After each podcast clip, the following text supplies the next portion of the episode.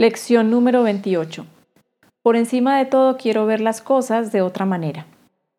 Hoy le estamos dando una aplicación realmente concreta a la idea de ayer.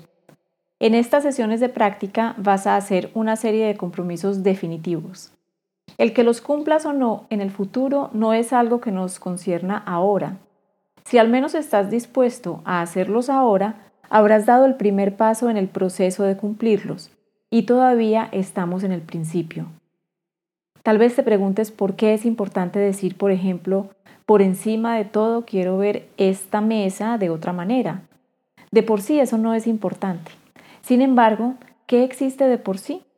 ¿Y qué significa de por sí? Ves a tu alrededor una legión de objetos separados, lo cual significa que en realidad no ves nada.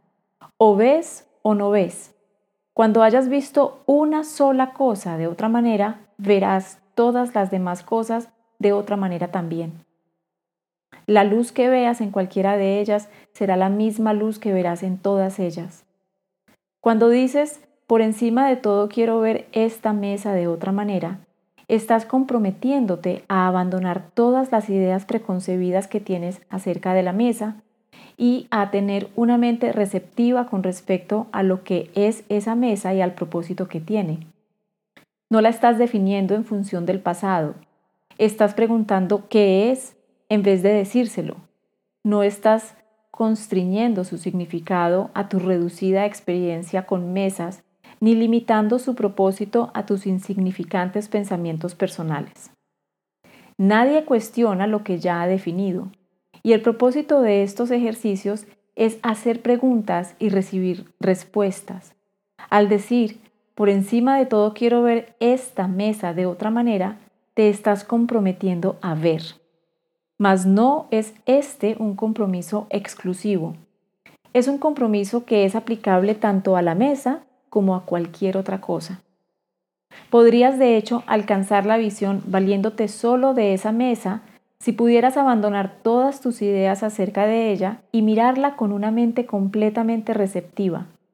Tiene algo que mostrarte, algo bello, puro y de infinito valor, repleto de felicidad y esperanza.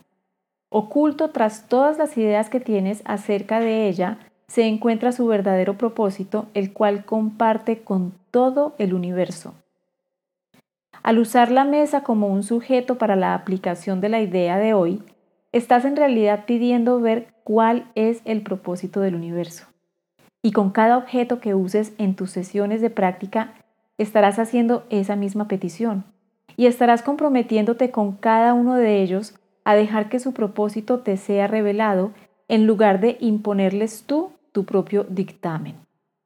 Hoy llevaremos a cabo seis sesiones de práctica de dos minutos cada una, en las que primero debes repetir la idea de hoy y luego aplicarla a cualquier cosa que veas a tu alrededor. No solo debes escoger los objetos al azar, sino que al aplicarles la idea de hoy, debes ser igualmente sincero con todos ellos, intentando reconocer de esta manera la idéntica contribución que cada uno de ellos le presta a tu visión. Como de costumbre, las aplicaciones deben incluir el nombre del objeto en el que tu mirada se pose y debes mantener tus ojos sobre él mientras dices, por encima de todo, quiero ver este sillón, este espejo, este radiador, esta silla, este cuadro, esta biblioteca, bueno, lo que se te cruce por la mirada sin elegir algo porque consideres que sea mejor que, que otra cosa. indiferentemente eliges objetos y dices, por encima de todo, quiero ver este o esa ta, ta, ta, de otra manera. Cada aplicación debe hacerse muy despacio y tan a conciencia como sea posible. No hay prisa. Sobra decir que haces un objeto a, la vez. ¿eh? Por ejemplo, por encima de todo, quiero ver este sillón de otra manera. Por encima de todo, quiero ver esta lámpara de otra manera. Y así sucesivamente durante seis veces al día, dos minutos cada vez.